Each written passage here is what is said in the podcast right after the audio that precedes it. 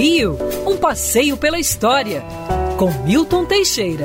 Oferecimento Euro 17, o seu correspondente bancário. Amigo ouvinte, no dia 20 de julho de 1910, ocorriam dois eventos importantíssimos aqui no Rio de Janeiro. Primeiro, era inaugurado pelo presidente da República o Cais do Porto do Rio de Janeiro. É, o presidente e ministros, é, prefeitos vieram para inaugurar essa obra, os primeiros 50 metros de cais.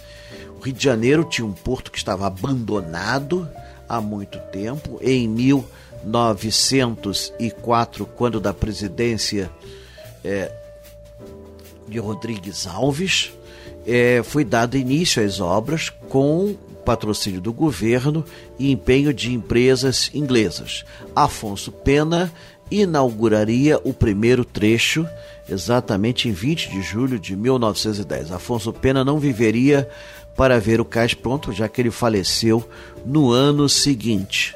O porto do Rio de Janeiro foi um importante porto de exportação de café e importação de produtos industrializados, tornando o comércio do Rio de Janeiro um dos mais ricos do Brasil. Antigamente, até as damas de São Paulo pegavam ônibus para comprar produtos do Rio de Janeiro. Que coisa, né? Hoje é o contrário. Mas são outros tempos. Hoje, o Porto do Rio de Janeiro encontra seu novo lugar como um local de investimento e de grandes empresas.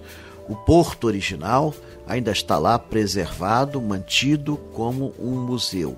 E ainda presta ótimos serviços ao turismo do Rio de Janeiro. Nesse mesmo ano de 1910, no dia 20 de julho, era fundado pelo Ministério do Interior o Serviço de Proteção aos Índios, o SPI, criação por proposta do Marechal Cândido Mariano da Silveira Rondon, o primeiro desbravador das matas amazônicas. Seu lema era famoso: morrer se preciso for, matar nunca. Ele dava toda a razão ao índio, pois nós invadíamos seu território. Portanto, são, duas, são dois eventos no mesmo dia que merecem ser lembrados para a memória do nosso país.